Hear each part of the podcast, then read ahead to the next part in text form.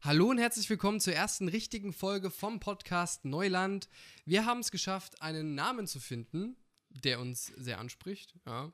Ähm, Grund dafür ist, dass wir sagen, jo, für viele ist vielleicht Politik so ein bisschen Neuland ja, und de dementsprechend ergibt sich das Ganze. Allerdings, jeder, der sagt, ey, ich habe eigentlich schon Ahnung von Politik oder mich interessiert das auch mega, ähm, der ist ja auch gern willkommen. Herzlich eingeladen. Herzlich eingeladen, ganz genau. Nur wir haben eben nicht diesen High-End-Wissenschaftlichkeitsanspruch und bringen ja auch ein bisschen Unterhaltung mit rein. Deswegen ist das, glaube ich, so ein ganz cooler Name. Wir hatten auch mal das Fazit, aber ich glaube, das ist halt einfach. Das war nicht gut, ne? Ja, das könnte für unser FRZ oder sowas sein. Also ich glaube, in Neuland fahren wir da definitiv besser. Wir haben es jetzt 17 Uhr 23 am 16.08.2019, einfach damit wir das auch mal hier erwähnt haben. Das ist sozusagen Redaktionsschluss, diese Uhrzeit jetzt. genau. Ähm, ja, seit der letzten Folge hat sich ein bisschen was getan. Oder seit dem Intro besser gesagt. Wir sind jetzt auf Instagram. Nicht Facebook, weil Facebook ist tot, oder? Facebook ist absolut tot. Ja, da sehe ich auch. Da hat man, das sind immer diese Gruppendinger und was, wo man, man keinen Bock hat und dann hat man so 30 Benachrichtigungen. So also jedes Social Media, wo deine Eltern jetzt anfangen aktiv zu werden, das ist dann immer safe tot. Jedenfalls, da sind wir aktiv auf Instagram.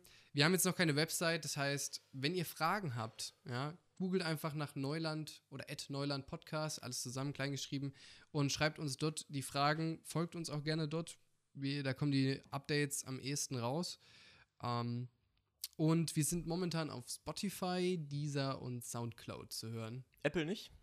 Äh, bin ich noch dran am Arbeiten. Für Apple ähm, hat es noch nicht gereicht, aber wir Ja, die dahin. wollen noch einen Fuffi und ich bin gerade broke. äh, das kommt sicherlich auch bald. Jedenfalls, dass ihr schon mal da wisst, wo wir so überall zu hören sind. Und nun noch letztlich der Fahrplan dieser Folge. Ja, wir werden jetzt am Anfang ein bisschen darüber quatschen. Was so passiert ist die Woche. Genau, beziehungsweise Sachen. erst ein bisschen Smalltalk. Ne? Wir wollen ja hier sanft einsteigen. Sanft, ja. ja ähm, und danach, was die Nachrichten, so ein paar haben wir uns rausgesucht, die vielleicht interessant sind.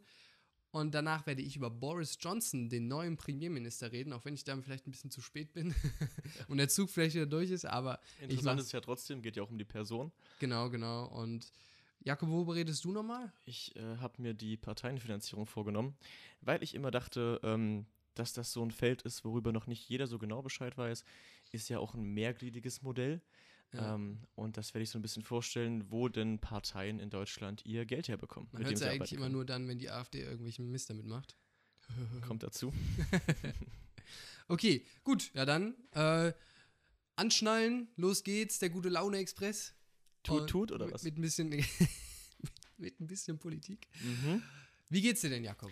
Mir geht's wunderbar. Ähm, ja. Ich hatte heute einen kleinen Umzugstag. Also ich bin nicht selber umgezogen. Ich habe einer Freundin beim Umzug geholfen. Ähm, da waren wir jetzt den Vormittag, Mittag mit beschäftigt. Ähm, war jetzt nicht so unglaublich anstrengend. Also Umzug ist ja immer so ein, so ein Thema. Also selbst unter Freunden ist das so ein, hm, weiß ich nicht, ob ich da Bock drauf habe. Aber mussten wirklich nur ein paar Kisten schleppen, ab in den Sprinter und ausgeladen. Okay. Und das war dann doch vergleichsweise entspannt, schnell vorumgegangen. Wohnung ist schön. Also ich hatte bisher einen guten Tag. Wie geht's dir? Ja, mir geht's auch ganz gut. Ich habe heute primär, eigentlich wollte ich recht für. Mein Plan, der, ich hatte einen richtig produktiven Tag vor mir. Ich wollte eigentlich sehr früh aufstehen. Ach, du wolltest Training. ins Gym, ne? Ich wollte ins Gym. Mm. Ich wollte was für meine Bachelorarbeit machen. Den Podcast jetzt sowieso. Und heute Abend machen wir so intern so eine kleine Release-Party, dass wir jetzt die erste Folge so rausgehauen haben. Ja, ich bin um elf aufgestanden. also, das war leider ein bisschen blöd äh, weil wir gestern Abend noch ein bisschen länger gemacht haben. Hab ein bisschen was an meiner Bachelorarbeit geschrieben, was cool ist. Ich habe jetzt schon fast die Hälfte durch so Formal Formatierungszeug. Der Zeilenrand, äh, sagst und, ja, genau. und der Seitenrand. Und, und das Beste ist einfach, ich schreibe ja über amerikanischen College-Sport. College ähm, ähm, NCAA, wenn es interessiert, kann das mal ein bisschen googeln. Ist eigentlich ganz interessant, was die mitunter für Scheiße bauen. Jedenfalls man muss dazu sagen, American Football, ja, den Sport, den mittlerweile auch viele hier in Deutschland beim Super Bowl zumindest angucken, der war mal ein bisschen härter, ja. Also so gerade Kannst so du das definieren? Ein ja, bisschen ja, ja, härter? Also das, die sind haben, es gab zum Beispiel keine Ausrüstung, soweit ich weiß, da. Also momentan tragen die alle so Protektoren und sowas. Schutzkram. Genau. So, das ist doch diese mit dem Helm, der so. Ja, genau, die sind halt einfach so zwei Meter breiter aus, als sie eigentlich sind. Ah, jo. Und das war damals nicht so. Und auch die Art und Weise, also ich weiß gar nicht, ob man überhaupt Fouls gepfiffen hat. Also, oder ob es einfach sagt, ich habe einen Ball, gut. die um. Und diese Organisation, über die ich äh, schreibe, die wurde 1906 gegründet. Warum? Weil ein Jahr davor im ganzen Jahr einfach 18 Menschen gestorben sind. Beim Spielen.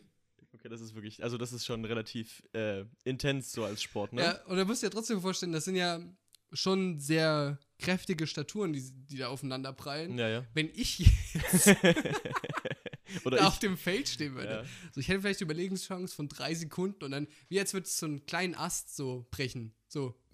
Und das wär's. Also man könnte mich direkt auf dem Feld begraben. Ja, also das fand ich nur ganz interessant. und dann haben die dann so Schutznormen eingeführt, damit die halt dann Protektoren, damit sie nicht draufgehen. ja, genau, also das ist halt vor allem, wurde die gegründet, um einheitliche Regeln dazu schaffen und dass vielleicht Mhm. ja auch keiner mehr stirbt. Immer, ja immer ein positiver Aspekt, ja. vielleicht sollte man es sonst nicht mehr spielen nennen. Ähm, aber ich meine, damals im Kolosseum war es ja auch nicht anders. War ja eigentlich auch alles Spiele. Hm, Vergleichst du gerade College Football mit Gladiatorenkämpfen, wo man Ey, gegen bei einen beiden sind Tiger kämpft? gestorben. Just saying. Okay, also da gut, zahlenmäßig. Aber nee, fair enough. Äh, den, der Vergleich trägt bestimmt.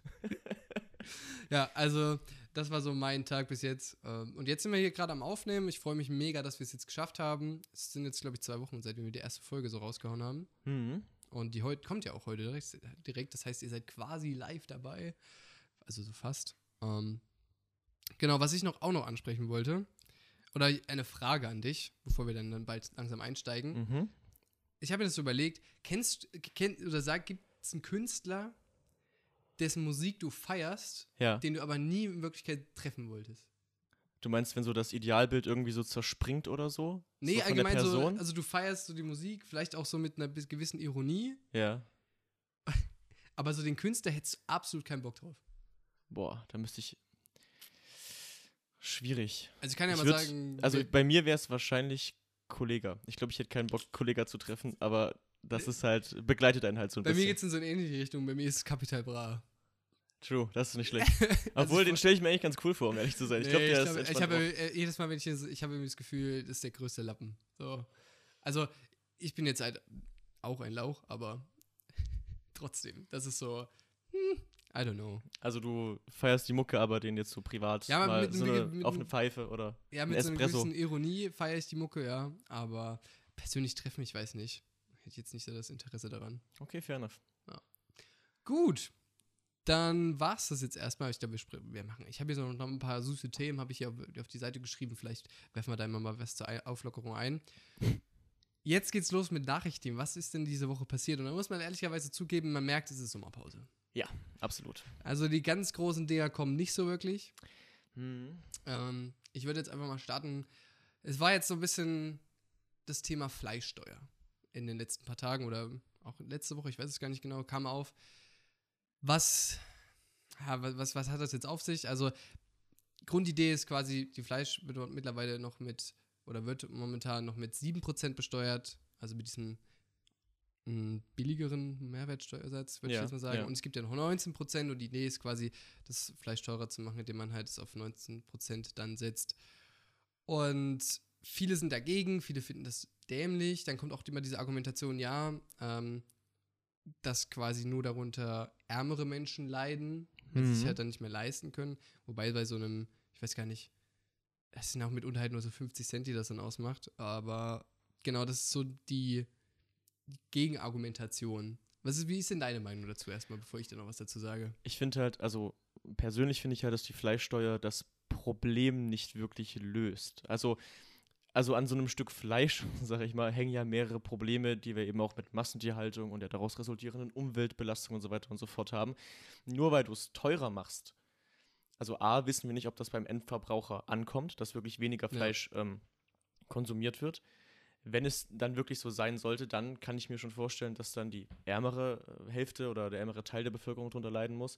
Und wie gesagt, also das Problem in der Massentierhaltung wird es halt auch kurzfristig nicht lösen. Selbst wenn erstmal weniger Fleisch gekauft wird, so schnell kann sich der ganze Betrieb, äh, der dahinter steht, gar nicht darauf einstellen.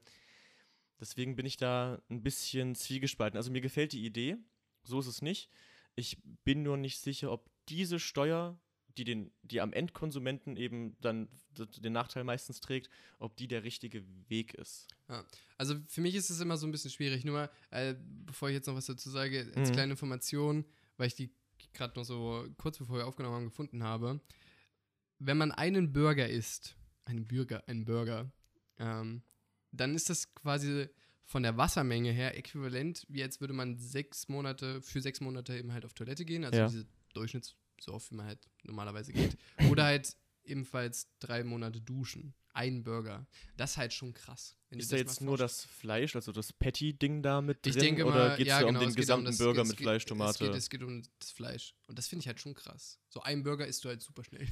Also, ja, ist die Frage, es was wie groß der Burger ist, Ja. ne? aber jetzt so, wenn du jetzt überlegst, so ein kleiner Hamburger von McDonalds und dafür Ja. gehen äh, sechs Monate duschen, hast du, glaube ich, gesagt. Toilette. Auf Ja, Toilette Toilette. gehen, drei Monate. sowas duschen. drauf? Das wäre, das ist ja wahnsinnig eigentlich. Ja, und also da, da merkt man schon auf jeden Fall, allein wegen Wasserproblematik, dass da was getan werden muss. Meiner Meinung nach, also ich finde es halt immer ein bisschen schwierig, weil in Deutschland die Debatte eben, wenn es jetzt um Klimaschutz geht, immer so einzelne Aspekte sind. Es ist halt mal CO2-Steuer, jetzt ist mal die Fleischsteuer. Und mir kommt das halt ein bisschen zu kurz, weil natürlich jemand, der jetzt nur Fleischsteuer hört, wie du schon gesagt hast, also erstmal allein nur eine Fleischsteuer oder eine Erhöhung der Steuer, das wird das Problem nicht lösen. Und wenn jetzt ein Bürger nur quasi hört, okay, mein Fleisch wird teurer, natürlich lehnt er das ab. Ja.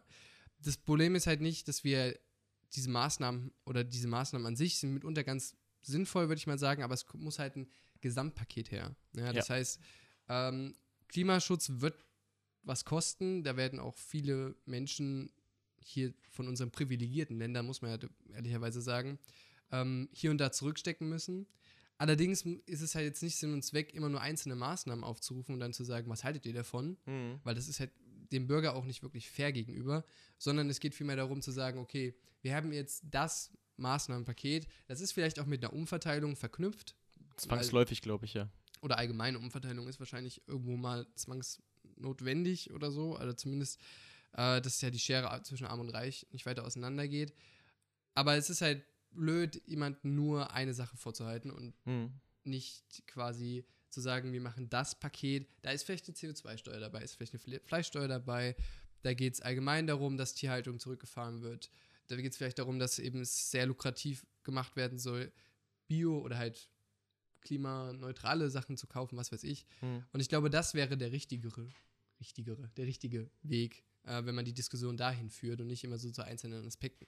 Ja, das sehe ich ähnlich. Ja. Ähm, und dann noch hier so hat oh, die Initiative, ich weiß nicht, ich glaube, die heißt, also die Abkürzung dafür ist INSM. INSM. Ja, ich muss kurz gucken. Die heißen Initiative Neue Soziale Marktwirtschaft. Ach, die, jo, die kennt man ja, Ja. mittlerweile. Und die haben auf jeden Fall gesagt, dass sie anstatt einer CO2-Steuer, weil das ja auch oft ein Thema ist, eine, einen CO2-Deckel haben wollen. Und äh, Hältst da du gab das es für realistisch? Naja, das Ding ist halt, gab es, warum ich das anspreche, ist, weil da halt neu, die Luisa Neubauer, also die quasi Greta Thunberg von Deutschland, wenn ich die jetzt mal so bezeichnen darf, ähm, da gleich dagegen geschossen hat und da gab es ein paar Reibereien. Es ist halt für mich jetzt, mh, das sind halt zwei unterschiedliche Methoden, wie du halt quasi das Problem lösen möchtest. Eine CO2-Steuer sagt halt, okay, wir haben insgesamt, oder insgesamt wird jede Tonne besteuert, einfach mit dem Steuersatz, ähm, was halt den Nachteil hat, dass man das vielleicht nicht so gut differenzieren kann und Mhm. halt vielleicht ärmere Bevölkerung dadurch noch mehr äh, zur Kasse gebeten werden. Und bei dem Deckel hast du das Problem, wir haben ja quasi so einen Deckel schon europaweit mit dem europäischen Emissionshandel, so ähnlich, äh, dass du quasi sagst, okay, bis Summe X darf in Deutschland Jahr für Jahr wird das natürlich weniger verbraucht werden und der Markt soll es quasi regeln. Ja, Mhm. also funktioniert anscheinend dann nur mit so ein paar Zertifikaten. Ist halt aber halt sehr anfällig, ne? weil du musst ja dafür abschätzen können, welches Maß oder welche Summe an Zertifikaten ist sinnvoll, etc. pp. Also es sind halt zwei unterschiedliche Instrumente. Und du müsstest halt da eben auch den Verkauf der Zertifikate irgendwie verhindern Ja. können. Weil das ist ein extrem großes Problem bei diesem Thema, dass ähm, die Betriebe halt so und so viel Zertifikate kaufen. Und ein großer Betrieb, wenn er das halt eben seine Zertifikate weg hat, kann er sich von dem Betrieb, der seine Zertifikate nicht aufgebraucht hat in diesem Kalenderjahr oder je nachdem, wie das gerechnet wird, eben reinkaufen, kann dann wieder mehr verpuffen. Ähm, und das ist natürlich ein mega Problem, weil das, äh, Aber das, ist- das ist eigentlich kein Problem. findest du nicht? Also ich habe mich damit schon beschäftigt. Das ist ja gerade ein Vorteil eigentlich von dem CO2-Deckel, dass du eben sagst, jeder kann das halt in seinem Tempo machen. Also wenn jetzt hier eine Firma eben schon sehr fortschrittlich ist, kann sie halt zusätzlich generell Ge- Geld damit verdienen, ähm, diese CO2-Zertifikate oder so Zertifikate zu verkaufen. Ja, genau. Aus der Äh, Sichtweise finde ich es auch Genau, gut. genau. Und, und jemand, der halt jetzt eben noch ein bisschen braucht, der wird halt nicht komplett gleich sanktioniert, sondern kann sich halt Zertifikate nachkaufen. Die Summe ist ja dann, die vorgeschriebene Summe bleibt ja dieselbe. Ist richtig, So, aber und die Frage ist halt, wer kauft Jahr sich das? Zurück. Wer kauft sich das halt? Das kauft sich halt wahrscheinlich kein Mittelständler. Ja, das ist ja letztlich egal, weil die Summe jedes Jahr eh nach unten gefahren wird. Also okay, fair enough. Das ist für mich wahrscheinlich nur so eine moralische Frage, ob Ja, das also in Ordnung ist oder das nicht. wird ja eh reduziert. Das heißt, früher oder später müssen sie das machen. Und da ist natürlich muss auch ein bisschen Zug dabei sein. Aber ich, das ist ja der Vorteil eigentlich von Mhm. so einem CO2-Deckel, dass man das ein bisschen mehr differenzieren kann. Genau. Gut, kommen wir zum nächsten Thema. Das war jetzt tatsächlich ausführlicher, als ich gedacht hätte. Komm mal, was war dein Thema jetzt? mein Thema. ähm, mein Thema ist für mich persönlich so, dass, also für mich persönlich, weil ich auch äh, SPD-Mitglied bin, ähm, das Interessanteste diese Woche, ähm, heute erst äh, rausgekommen, ähm, dass Olaf Scholz für den Parteivorsitz der SPD mitkandidieren möchte. Das ist ja jetzt schon in den letzten Wochen so ein Thema gewesen, wo es jetzt bei der SPD hingeht in Richtung der Führung. Andrea Nahles hat ja ihr Amt äh, zurückgegeben, nicht nur dieses Amt im Juni. Ähm, ja, die ist alles losgeworden. die ist komplett. Na, nicht, das finde ich ja das Interessante, dass sie das wirklich auch also abgegeben hat. Also die meisten, die aus dann vielleicht vom Parteivorsitz zurücktreten oder sowas, die bleiben noch im Bundestag. Die hat ja wirklich komplett Ja, ja. selbst ihr Bundestagsmandat aufgegeben, wegen der schlechten Europawahl.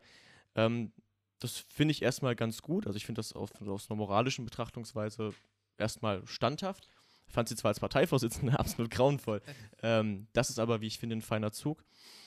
Und jetzt hat ähm, die SPD ja entschieden, also diese kommissarische Parteiführung aus Thorsten Schäfer-Gümbel, Malu Dreyer, ne, ähm, die haben jetzt halt gesagt, okay, wir machen das so, wir öffnen das Ganze für eine Doppelspitze. Das heißt, die SPD wird bald von einer Doppelspitze geführt, wenn man das so ausdrücken möchte. Und deswegen haben sich momentan noch viele Doppelteams beworben. Ähm, recht prominent sind jetzt die beiden, ähm, die so in den letzten Tagen damit rausgekommen sind. Das wären jetzt Gesine Schwan und Ralf Stegner. Gesine Schwan kennt man als Die sind halt beide sehr alt, das sollte man vielleicht dazu sind beide recht alt. Gesine Schwan in dem Fall älter und schon zweimal gescheiterte Bundespräsidentenkandidatin. Das ist halt auch so ein, hm, weiß nicht, ob die einfach nochmal Bock hat, irgendwie in die große Politik einzusteigen, das immer wieder versucht und versucht. Ähm, Ralf Stegner ähm, ist ja jetzt auch stellvertretender SPD-Parteichef pardon, und ehemaliger Finanz- und Innenminister in Schleswig-Holstein. Also der Mann hat natürlich schon Erfahrung. Das Standing in der Partei bei Ralf Stegner ist, ich würde mal sagen, ambivalent. Der kommt mit seiner direkten Art nicht bei allen so gut an. Mhm. Ähm, und da zu den beiden Kollegen hier muss man auch ganz klar sagen, das ist Maximum zweite Reihe in der SPD. Ähm, und die weiteren Kandidaten sind da noch weiter drunter. Also den Namen Karl Lauterbach hat man schon mal gehört. Der ist auch ab Ja, und ja. zu mal in der Heute-Show oder so mit seiner lustigen Fliege irgendwie zu sehen. Ja, ist ja Ist halt Gesundheitsexperte. Gesundheitsexperte der ne? SPD, genau, genau. Und der kandidiert zum Beispiel mit Frau Nina Scher. Ähm, die ist einfach Bundestagsabgeordnete. Das ist auch ein interessantes äh, Duo, weil das beides GroKo-Gegner sind Ja. ja. ähm, die dann so einen gemeinsamen Kurs fahren können. Aber eben am wichtigsten ist, dass heute Olaf Scholz ähm, angekündigt hat, dass er für dieses Amt zur Verfügung stehen würde, ne? Vizekanzler und Finanzminister. Ob der da den Parteivorsitz noch mitnehmen kann, weiß nicht ganz genau. Da müsste er eigentlich irgendwas davon müsste er aufgeben von diesen Ämtern. Also die, weil Die, die Frage ist ja, wie lange die Kroko sich dann vielleicht noch hält. Also, es wird ja auch quasi immer mal wieder angesprochen, dass im Herbst eventuell die Kroko zerbricht. Ja, das kann, natürlich, das kann natürlich sein, aber ich glaube halt, dass das für beide Parteien, die jetzt gerade regieren, mit ihren massiven Verlusten bei der SPD noch sichtbarer als bei der CDU. Also bei denen ist es natürlich auch krass, aber Ja, die ja. SPD verliert natürlich massig äh, mehr, ähm, auch im Verhältnis. Und ob sich das für die beiden Parteien lohnt, das Ganze aufzugeben, ist halt so eine Frage. Es wäre so ein Hail Mary-Ding, irgendwie da jetzt rauszutreten, aber beide Parteien sind eigentlich nicht ready für eine Neuwahl. Also wenn man sich so Umfrage anguckt, das wollen die vermutlich beide nicht. Ich könnte mir vorstellen, die ziehen das durch in der Hoffnung, dass es vielleicht noch irgendwie bergauf geht. Und natürlich die SPD will wahrscheinlich erstmal abwarten, wie der neue Parteivorstand äh, Mhm. dann eben bei der Bevölkerung ankommt. So, und da wäre Olaf Scholz, der sich halt traut aus der ersten Reihe, natürlich ein interessanter Kandidat. Der ist auch momentan noch auf der Suche nach einer Partnerin, explizit eine Partnerin für seine Doppelspitze. Das ist jetzt so dieses neue politische Ding, dass Ja, ja, wir das halt- Doppelspitzen mit Frau und Mann haben. Ja, macht natürlich irgendwo auch Sinn. Ich fände nur den Unterschied zwischen alt und jung ein bisschen interessanter. Ja. Also man kann ja über Kevin Kühnert sagen, was man möchte. Ähm, der aktuelle Juso-Vorsitzende, der natürlich durch seine Kroko-Kritik auch ein bisschen Prominenz erlangt hat, wenn man das so sagen kann. Also Ja, den kennt man mittlerweile, Mittlerweile, nicht nur in. Berlin, sondern auch in ganz Deutschland. Ähm, und der wäre natürlich interessant. Ich weiß jetzt nicht, ob das die SPD großartig rettet, aber das wäre natürlich erstmal A, finde ich absolut so ein Ruf an die Basis. So, passt auf, wir wählen einen, der sowas möchte, was ihr auch möchtet, also eine linkere Politik, wenn man das ja. mal so als Oberbegriff irgendwie äh, gut, raushauen möchte. Junge Sozial, also Jungsozialist im Endeffekt, ja. Ja er hat halt ja wahrscheinlich wenig, ja, wenig äh, Berührung äh, mit irgendwie was, was rechts von der Mitte zu tun hat.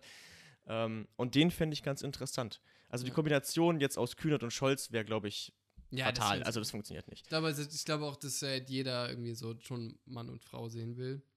Also wenn sie jetzt schon eine Doppelspitze machen. Ja. Aber man, man muss halt gucken. Also ich weiß halt nicht, ich glaube halt einfach, viel falsch machen kann die SPD nicht mehr. Das ist halt das Ding. Das, So, deswegen denke ich auch, dass Kühnert so eine interessante Wahl wäre, weil äh, was soll denn noch passieren? Ja. Ne, also das ist, das Ding ist eigentlich schon fast gegessen und jetzt kann man halt eigentlich auch mal probieren, was Neues zu wagen und halt zu Ja. gucken, wie reagiert denn die Bevölkerung darauf. Und ich persönlich vermute, dass so ein Schritt honoriert werden könnte. Also so ein junger Kandidat und dann vielleicht noch eine Frau. Wie gesagt, da wäre jetzt Gesine Schwan als ältere Politikerin vielleicht nicht schlecht. Man versucht ja auch meistens mit so einer Doppelspitze, das machen die Grünen ja relativ prominent, ähm, beide Parteiflügel so ein bisschen zu vereinen. Ähm, Gesine Schwan gilt zwar als eher linkere Politikerin, aber man muss dazu sagen, die Dame hat damals den Seeheimer Kreis mitgegründet. Ähm, und Jo, in, dem, Effects. und in dem Seeheimer Kreis ähm, sitzen eben die eher konservativ ausgerichteteren Ja. äh, SPDler, zum Beispiel Sigmar Gabriel ist da auch drin oder solche Leute. Ja. Das ist jetzt erstmal nichts Schlimmes, ne? da gibt es ja mehrere auch Vereinigungen von sowas innerhalb aller Fraktionen. Ähm, wie gesagt, der Seeheimer Kreis gilt aber eben als eher konservativ. Hm. Und da wäre es interessant, wie sich sowas ausspielt. Aber man könnte da vielleicht beide Flügel vereinen, wenn Gesine Schwan eben auch die Stimmen aus ihrem Lager dann bekommen würde, was dann eben das konservative Lager wäre. Ja. ja, es bleibt auf jeden Fall spannend. Wir haben jetzt noch ein bisschen Zeit. Die machen ja dann auch hier ihre Städtetour, Städtetour, sozusagen. So macht, äh, wie das manchmal bei, oder wie das, was heißt manchmal, wie das eben bei Amerikanern ist beim Präsidentschaftswahlkampf, Genau. wenn dann die Demokraten bzw. Republikaner ausmachen, wen sie denn ins Rennen schicken. Da reisen die auch durchs ganze Land und Genau, die Kandidaten stellen sich sozusagen der Basis vor, weil eben Ja. auch die Basis dieses Mal entscheiden darf. Also alle, ich das glaube, ist auch 400, wichtig zu wissen. 440.000 Mitglieder glaube ich, die SPD. Ähm, was witzig ist, weil es war mal fast eine Million. ähm, und äh, die dürfen dann eben entscheiden, was passiert. Und das finde ich auch noch eine super demokratische Änderung ähm, bei dem Ganzen. Und ähm, ich hoffe, dass sich da das beste Team durchsetzt, was eben auch der Basis gefällt.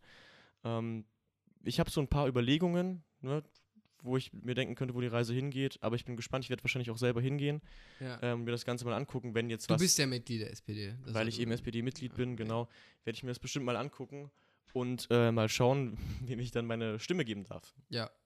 Also wie gesagt, ich bin da sehr gespannt darauf. Vor allem, weil die, weil ich glaube, eine starke SPD gar nicht schlecht wäre für Mhm.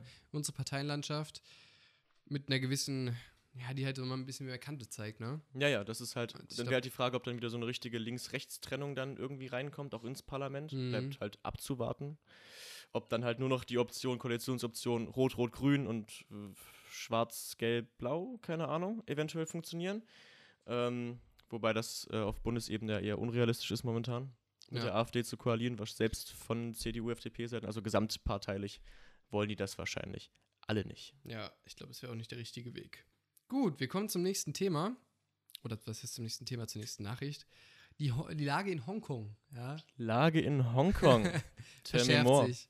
Also, man, also ich weiß nicht, ob es ist vielleicht, also man ist es auf jeden Fall in den Nachrichten gewesen, denke ich. Nur der ein oder andere hat vielleicht noch nicht so viel davon gehört. Was ist denn da gerade so los? Ja. Und ich habe keine Ahnung. Also ich bin froh, wenn du es mir sagst. Also, folgendes Szenario, man muss dazu wissen, erstmal, Hongkong gehört zu China, ist aber eine Sonderverwaltungszone. Das heißt, die Regierung in Hongkong ist autonom. Ja, in China ist ja sonst immer alles ziemlich von der Partei aus, wird ja alles geschaltet. Ähm, die gibt alles vor und das ist eben nicht für Hongkong so. Das heißt, die Regierung darf dort selbstständig arbeiten und muss prinzipiell sich nicht eben Vorgaben von China beugen. Nur äh, die, äh, die Ministerin, glaube ich, oder ich weiß gar nicht, die Chefin auf jeden Fall von der Regierung in Hongkong, ähm, Lam heißt sie, glaube ich, die hat ein, wollte damals im Juni ähm, ein neues oder noch früher ein neues Auslieferungsgesetz verabschieden. Ähm, das hätte bedeutet, dass eben ähm, die Behörden von Hongkong ähm, von China verdächtigte und gesuchte Personen an die Republik, der Volksrepublik China eben ausliefern durften. Und macht vielleicht irgendwo Sinn. Viele haben halt damit befürchtet, man kann damit die Demokratie in Hongkong ja, ein bisschen und, äh, aushöhlen, ja. Weil bedeutet natürlich, ja, wenn China sagt, ja, der ist für uns hier, ja, der, der ist verdächtig, den müssen wir mal, ne? Und er wird einfach nach China ausgeliefert, dort gelten halt andere Rechte. Ist das eine Demokratie in Hongkong?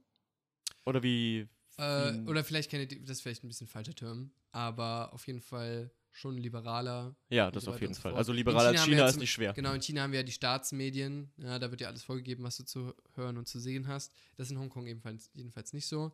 Ähm, und daraus sind eben Proteste entstanden, ja, mhm. weil die mhm. Menschen das eben nicht wollten, etc. pp. Was daraus passiert ist, die haben das Gesetz zurückgezogen tatsächlich, ja. Nur, das ist eine, es ist wie so eine Spirale nach unten, die jetzt immer weiter eskaliert. Da kam es zu Auseinandersetzungen, zu relativ gewalttätigen Aktionen seitens der Hongkonger, Hongkonger Polizei. Und jetzt, was die Woche passiert ist, der Flughafen musste eben gesperrt werden in Hongkong, weil die Demonstranten dort eben alles eingenommen hatten. äh, und man kann mittlerweile so ein paar, wie soll man sagen, Militärtruppen ja nicht in Hongkong, aber auf jeden Fall nahe der Insel ähm, sehen, wie sie halt Übungen bereiten. Und es sind Tausende oder so. Mhm. Also das bleibt auf jeden Fall sehr spannend da zu beobachten, was dort passiert. Ähm, denn, wie gesagt, die Regierung ist eigentlich autonom, nur ähm, sie darf halt chinesische Truppen quasi anfordern, wenn die öffentliche oder die Ordnung, die gesellschaftliche Ordnung in Gefahr ist. Und das kann man natürlich interpretieren, wie man möchte. Ähm, Weil ich nehme an, die Proteste von Seiten der Hongkonger Bevölkerung waren am Anfang friedlicher Natur. Ne? Genau, ja, ja, aber es hat sich natürlich alles ein bisschen radikalisiert. Es ist, also es wird auf jeden Fall interessant, sollten chinesische Truppen da jetzt mit einmischen oder sich marschieren. Ja, was auch immer. Ähm, also es bleibt wirklich spannend, guckt euch das mal an. Ähm, und es wäre auf jeden Fall ähm, schade für demokratische Bewegungen, also es ist eine Demokratiebewegung, äh, wenn die jetzt einfach so runtergemetzelt wird, wenn wir es jetzt mal ganz böse formulieren wollen, mhm. oder einfach ähm, im Keim erstickt. Ja, wir hoffen das Beste. Äh, vielleicht sollten auch ein paar mehr Nachrichten darüber berichten, beziehungsweise auch Politiker den Beistand da Absolut, zeigen. Ja. das so. war es, was ich dazu sagen wollte. Guckt, guckt euch mal, guckt, guckt euch was an. Ja. Mal reinschauen. Ja. Meine nächste Nachricht wäre der Solidaritätszuschlag. Ja. Da gibt es ja momentan ein paar wie soll ich sagen, Änderungsvorschläge. Der Solidaritätszuschlag, das kennen vielleicht die einen oder anderen, ähm, ist eine Steuer, ist, eine, ist ein Mix aus Lohn, Einkommens- und Körperschaftssteuer. Das wurde 1995, glaube ich, eingeführt, ähm, um damals die ostdeutsche, also die Wiedervereinigung Deutschlands äh, ein bisschen anzukurbeln, um die ostdeutschen Bundesländer finanziell zu unterstützen. Der war mal bei 7,5 Prozent der Steuersatz. Äh, 1998 haben die den dann auf 5,5 Prozent äh, gesenkt. So ist es jetzt auch ähm, bis heute. Der soll ja irgendwann auslaufen eigentlich. Und der äh, soll eigentlich auslaufen. Ne? Das ist eine Steuer, die eigentlich ein Enddatum eigentlich mit sich bringen würde, weil es da ja nur um die Angliederung ging. Ja. Den gibt es aber eben heute noch. Und jetzt haben zwei äh, verschiedene Politiker eben ihre Vorschläge eingebracht.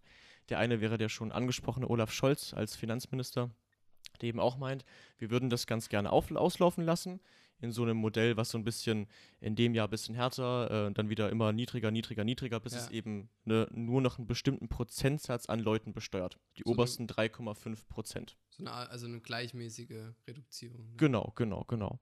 Ähm, das ist erstmal ein interessantes Modell. Äh, Peter Altmaier, ein CDU-Politiker, hat dann dagegen vorgeschlagen, er würde es lieber erstmal komplett weghaben bis 2026. Jetzt ist natürlich die Frage, ähm, das Modell also, ähnelt meint sich. Quasi damit bis 26 dann, dass 26 ist dann 26 vorbei. Weg genau, der hat auch so eine Reduzierung drin. 26? Nee, der hat auch so eine Reduzierung ah, okay. drin, wie Olaf Scholz. Ähm, aber ähm, der Grund natürlich, dass ein SPD-Politiker das vorschlägt, dass nur noch die 3,5 oben ähm, Steuern zahlen müssen, Ja. hat natürlich so ein Geschmäckle, sag ich mal, von einer reichen Steuer. Ähm, was ich aber an sich finde ich erstmal nicht schlecht, finde ich eigentlich auch eine ganz clevere Idee, ja. um ehrlich zu sein. Ähm, und Altmaier möchte das eben logischerweise nicht. Da hatte natürlich auch die FDP äh, an seiner Seite, weil die jede Form von Steuer nicht mögen, weil Vor es allem, halt die wenn es halt FDP ist. Vor allem, wenn es dann eben wohlhabende Menschen betrifft. Ähm, und das finde ich an sich ganz gut. Was wäre dir denn persönlich lieber? Findest du, der Soli ist sowas, was man einfach, okay, wir lassen das jetzt einfach und dann gilt es auch für alle? Ähm, oder sollten ein paar trotzdem noch zahlen? Weil die Frage ist ja, warum müssen die denn unbedingt zahlen? Nur weil sie reich sind? Das ist ja erstmal kein, ist erstmal kein Verbrechen, sag ich mal. Ja, also grundsätzlich ist es ja so, dass wir in Deutschland eine Solidar also Solidarität ja, pflegen. Das heißt eben, oder das ist ja eben beziehungsweise eigentlich das Argument dafür, eben zu sagen, okay, sehr, sehr reiche Menschen, Mhm. die diesem, diesem Wohlstand irgendwann ausgelebt haben und dann einfach nur noch immer mehr Geld haben, Ja. die könnten, also das ist jetzt meine private Meinung, ja, die das natürlich äh, in der Sinn, im Sinne irgendeiner Umverteilung natürlich wieder an andere Menschen abgehen, äh, abgeben, die- denen es nicht so gut geht. Die manchmal können sie was dafür, manchmal können sie nicht dafür. Ähm, dementsprechend, das ist ja schon ganz sinnvoll. Ich, find, ich weiß halt nicht, ob es ist ja mal die Frage, wozu solche Gelder benutzt werden. Ich finde es prinzipiell gut, wenn man jetzt wegkommt von nur ostdeutsche Länder betrifft das hin zu oder kriegen die Gelder hin Ja. einfach generell Region, regional oder schwächere Regionen bekommen. Das finde ich auch gut, muss aber auch dazu sagen, NRW, ähm, also Nordrhein-Westfalen als Bundesland, ist natürlich auch ein großer Empfänger von äh, Soli-Geldern, was man nicht vergessen sollte. Das ist natürlich auch eben in Westdeutschland ein großes Thema, dass die halt denken, ja, der Soli geht die ganze Zeit nur in den Osten und die bauen hier Straßen, keine Ahnung. Ja, Muss man dazu sagen, sieht teilweise auch schon besser aus. Also ich komme ja aus Sachsen. Ähm, macht sich, ne? Muss jetzt nicht alles der Soli sein, gibt ja, Ja. auch noch andere ähm, Projekte und so weiter und so fort.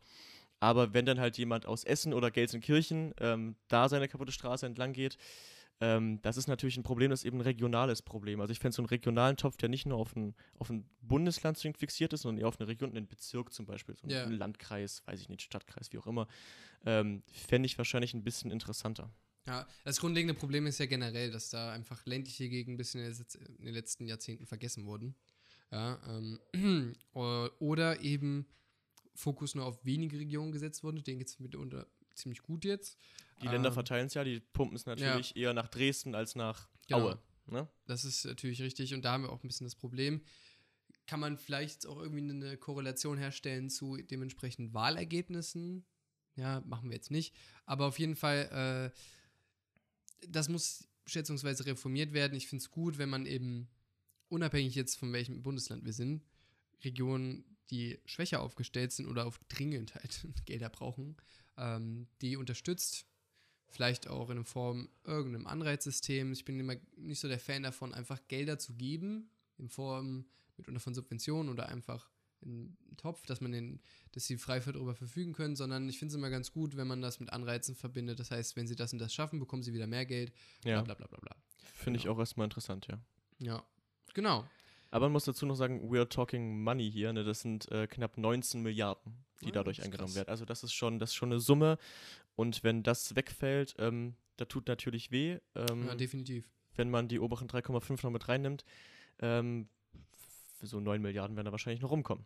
Ne? Also das, äh, Ja, ich weiß halt nicht, ob quasi Solidaritätszuschlag eine, legiti oder eine legitime Möglichkeit sein sollte, eben Reiche zu besteuern oder ob man das nicht einfach generell anders angeht, transparenter. Also, so ist es ja ein bisschen durch die Blume. ja, aber weil eine Reichensteuer halt nicht gut funktioniert, äh, kommt halt auch nicht so sonderlich gut an, kommt nicht durchs Parlament so vernünftig, ne? Gibt ja Ja, verschiedene Sachen, aber ähm, also diesen kleinen Trick, sage ich mal, den finde ich eigentlich, ähm, den finde ich eigentlich gut. ja. Ja, wir werden sehen. Also, es ist halt wahrscheinlich wieder so ein bisschen links gegen konservativ. werden sich wahrscheinlich einigen auf eine, auf eine Mittellösung, aber ich Ja. vermute mal, dass die CDU da vielleicht gewinnen könnte. Ja, wir werden dranbleiben, wenn es ne- neue Sachen gibt.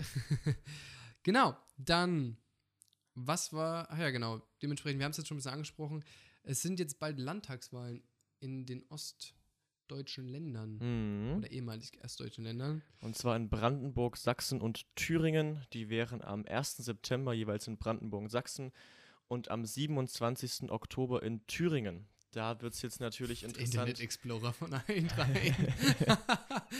ähm, Leute, ist ja nicht eine La ist ja nicht so eine Wahl heute oder irgendwann? Wir machen es irgendwann anders. da macht Thüringen sich wieder sein eigenes Ding draus. ja. Aber jetzt wird es halt interessant, ähm, wie die Koalition dort aussehen werden. Natürlich aufgrund der immensen Stärke ähm, der AfD. ja. Die hat bei der Europawahl in Brandenburg und äh, in Sachsen die meisten Stimmen bekommen. Das ist jetzt vielleicht gut, Europawahl, Landtagswahl ist ein Unterschied, aber so ein kleiner Richtungsmesser ist es natürlich trotzdem. Und das ist noch nicht so lange her.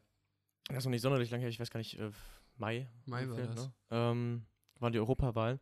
Ähm, und dazu muss man sagen, Brandenburg und Sachsen sind ja klassisch regierte Länder im Sinne von seit der Wiedervereinigung regiert dort eine Partei. In Brandenburg ist das die SPD, also ist sozusagen noch eine der letzten SPD-Hochburgen, wobei die, was weiß ich, bei 17 Prozent momentan rumkrebsen. Also Hochburg ist da schon bei der SPD Ja. jetzt. Ne? Man merkt die Lage der SPD. Und in Sachsen ähm, war es die oder ist es die CDU, die entweder allein regiert hat oder eben mit einem Koalitionspartner wie der FDP ähm, und eigentlich da durchgehend ähm, bis heute ähm, regiert. Und jetzt natürlich die Frage, zerschießt die AfD das? Müssen dann andere Bündnisse her? Weil ich bin mir nicht ganz sicher, ähm, welche Landesregierung da eine Koalition mit der AfD eingehen würde. Sachsen könnte ich mir nur deswegen vorstellen, weil der CDU-Landesverband in Sachsen ist so der rechteste, wenn man das so ausdrücken möchte, in Mhm. ganz Deutschland. Da gibt es auch einige Stimmen, die sich äh, da wohlwollend, sage ich mal, gegenüber äußern, dass da eine Koalition mit der AfD möglich wäre. In Brandenburg sehe ich das nicht, also von Seiten der SPD definitiv nicht. Ähm, und äh, die ist rot-rot übrigens, die Regierung in Brandenburg, und in Thüringen ist sie rot-rot-grün. Ähm, die Linke hier in Thüringen die stärkste Kraft. Aber selbst da ähm, holt die AfD ihre Prozente. Ich glaube auch, dass die Linke ein- Einbuße machen wird hier in Thüringen. Das, also glaube ich auch, das, also das ist ja auch schon seit Oder einer Weile so. Ähm, aber ich kann mir hierfür auch keine richtige Koalition vorstellen. Also in Sachsen könnte man noch argumentieren mit einer sogenannten Kenia-Koalition. Ähm, die meisten Koalitionen haben ja so diese, diese Farbdinger mit drin, Ja. Ke- Kenia als Flagge. Ähm, das wäre dann eben schwarz, äh, grün und gelb, also CDU, FDP und die Grünen. Ist das nicht Jamaika? Also schwarz, gelb, grün war doch Jamaika, oder? Tatsache, aber Kenia hat auch die gleichen Farben. Kenia hat nicht die gleichen Farben. Kenia hat nicht die gleichen Farben? Nee. Kenia hat nicht die gleichen Farben. Jamaika. Äh, Jamaika Ja, könnte man probieren. Jamaika könnte man probieren, aber bei der rechten CDU in Sachsen, wenn man da auch eine Kenia-Koalition machen würde, die dann also rot, schwarz, grün, also mit der SPD zum Beispiel funktionieren Ja. würde, ähm, da glaube ich bei dem CDU-Landesverband nicht so ganz dran, dass die da Mhm. Bock auf die Grünen haben. ja, es ist halt auch immer ein bisschen schwierig, je mehr Parteien man natürlich da ins Boot holen für eine Koalition. Und desto die Koalition, wird eigentlich die Regierung. und die müssen halt jetzt größer werden, die Koalition. Also so eine Ja. Drei-Parteien-Koalition in einem Landtag ist da jetzt nichts Ungewöhnliches mehr. Mhm. weil die AfD einfach zu viel Prozente nimmt. Also ich bin gespannt, ob man da vielleicht noch was drehen kann. Ich weiß aber nicht, wie in diesem kurzen Zeitraum die Parteien jetzt noch irgendeine Strategie sich ausdenken könnten, um da nochmal Prozente zu scheffeln. Ja, ich bin auch kein Fan davon zu sagen, ja, lass einfach mal jetzt die AfD mit in die Regierung nehmen. Ähm, so nach dem Motto, die wird dann einfach selber zeigen, wie unfähig sie ist zu regieren und dadurch quasi so Prozente wieder einbußen oder Ja. einfach diesen für manche Dilettantismus aufzeigen. Bin ich kein Fan davon. Mhm. Äh, ist mir viel zu riskant. Ich meine, wir hatten es ja schon einmal mit Hitler. das hat nicht so gut funktioniert, würde ich mal so sagen. Sebi, ja. Ähm, also da würde ich eher die Finger davon lassen. Es, ich nehme, also man kann schon, glaube ich, die Prognose sagen, dass die AfD auf jeden Fall gut Prozente dort holen wird. Denn innerhalb von vier Monaten ändert sich jetzt auch nicht so schnell die Meinung von vielen. Nein. Ähm, Es sei denn, was passiert hat, was absolut unvorhergesehen ist, aber davon Ja. gehe ich jetzt einfach mal nicht aus. ja, beziehungsweise es muss halt bei der AfD auch schon was sehr, also eine erhebliche Nachricht kommen, die sehr krass ist. Ja. Ähm, denn auch vor so einzelnen Skandalen schrecken ja die Wähler nicht zurück. Absolut nicht. Nee. Ja. Genau, die letzte interessante Nachricht, die wir jetzt noch haben, ist, dass Kanzlerin Angela Merkel, unsere noch Bundeskanzlerin, sich für Seenot Seenotrettung ausgesprochen hat. Ja, und sogar eine staatliche Seenotrettung in Erwägung Staatlich zieht. organisierte Seenotrettung. Ja. Das klingt doch schon mal spannend. Ich weiß Das halt noch klingt nicht. sehr links. Es klingt tatsächlich recht links, ja, was mich auch wundert. Aber gut, ne, Merkel macht jetzt wahrscheinlich, worauf sie Bock hat, macht sie eh nicht Ja. mehr lange. ähm, ob die da noch Umfragewerte im positiven Bereich hat, ist ja, glaube ich, mittlerweile Rille. Ähm, aber meine Frage ist halt, ob das jetzt, ob das jetzt was ist für ein neues, ob man da ein neues Ministerium schafft, bezweifle ich mal stark, ob das irgendwo eingegliedert werden kann macht man eine ganz andere öffentliche Behörde draus. Das finde ich halt ganz interessant. Es, es ist halt fraglich, was sie damit meint, weil Deutschland hat prinzipiell nicht viel mit Seenotrettung zu tun. Klar, man kann halt jetzt Schiffe irgendwie dafür zur Verfügung stellen, aber Genau. der Knackpunkt bei der ganzen Debatte ist ja quasi äh, erstens natürlich Verteilung.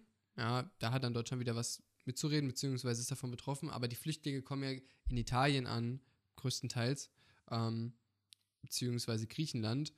Und die Problematik ist ja, dass die Länder die nicht mehr aufnehmen wollen. Beziehungsweise, wir hatten es ja jetzt auch demnächst mit der Sea-Watch 3, Die drei war es, ja. genau, ähm, dass da die Kapitänin Rakete, heißt sie, glaube ich, Ich glaube ja. ähm, verhaftet wurde, einfach weil sie dort angelegt hat, aufgrund von Also auf italienischem Boden angelegt genau. hat. Ähm, das heißt, erstmal ist da prinzipiell in dem Fall vielleicht Italien zuständig äh, und nicht Deutschland.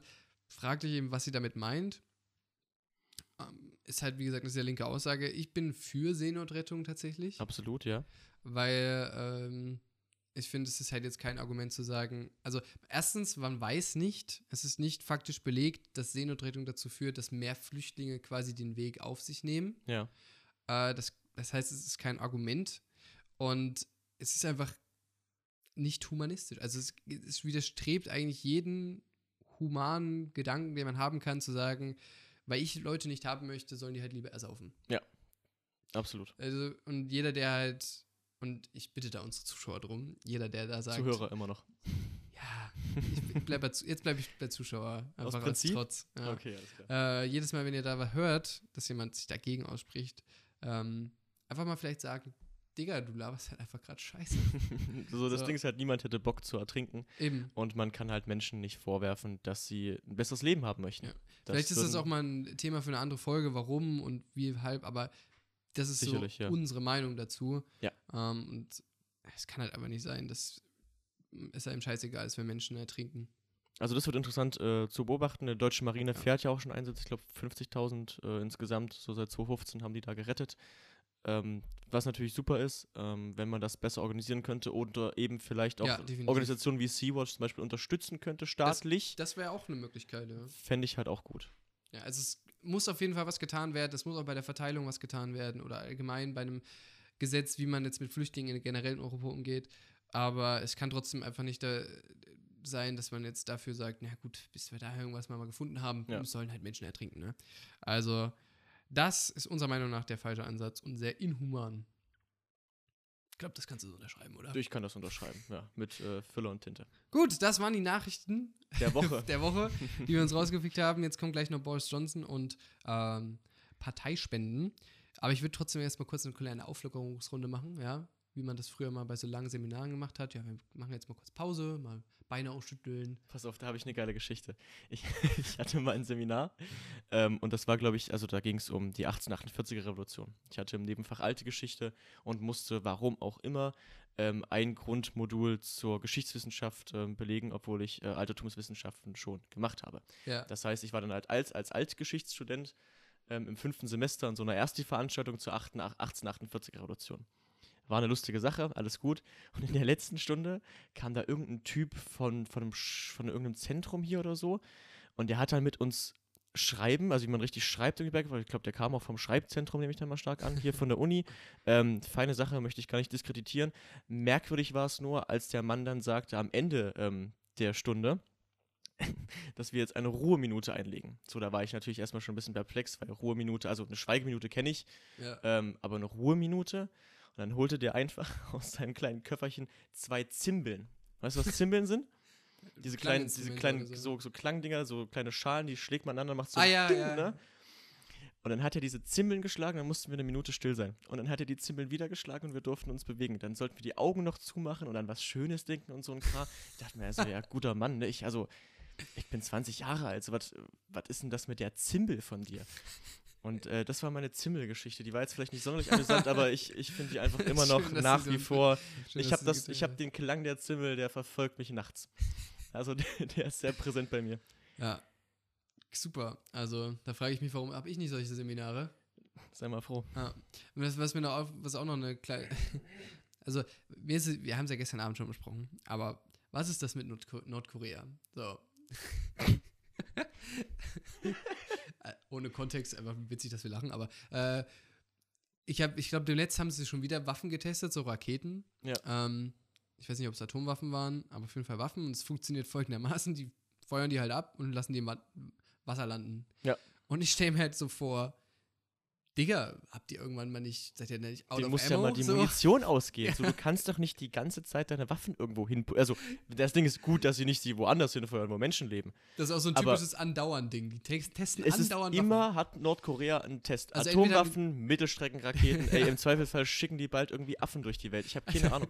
Also entweder haben die richtig schlechte Ingenieure oder es passiert einfach dann so. Vielleicht ist das so ein geheimer Plan von Amerika. Dass, ja, lass die mal Waffen testen. Lass die so, mal testen. Und Und wenn dann wir kommen wir irgendwann an leer. und dann ja. so, feuer die Raketen ab. ähm, ja, vorhin, das waren die letzten zwei. So.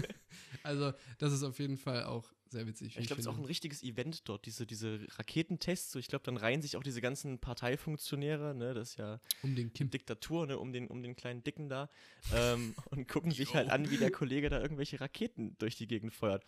Das scheint, das scheint, also wie Silvester. In Ja. Nordkorea ist jeden Tag Silvester. Jeden Tag. so- also ein inhumanes, menschenfeindliches Silvester, aber es wird geknallt. Ich glaube, du kannst auch einfach nicht mehr um Nordkorea tauchen gehen.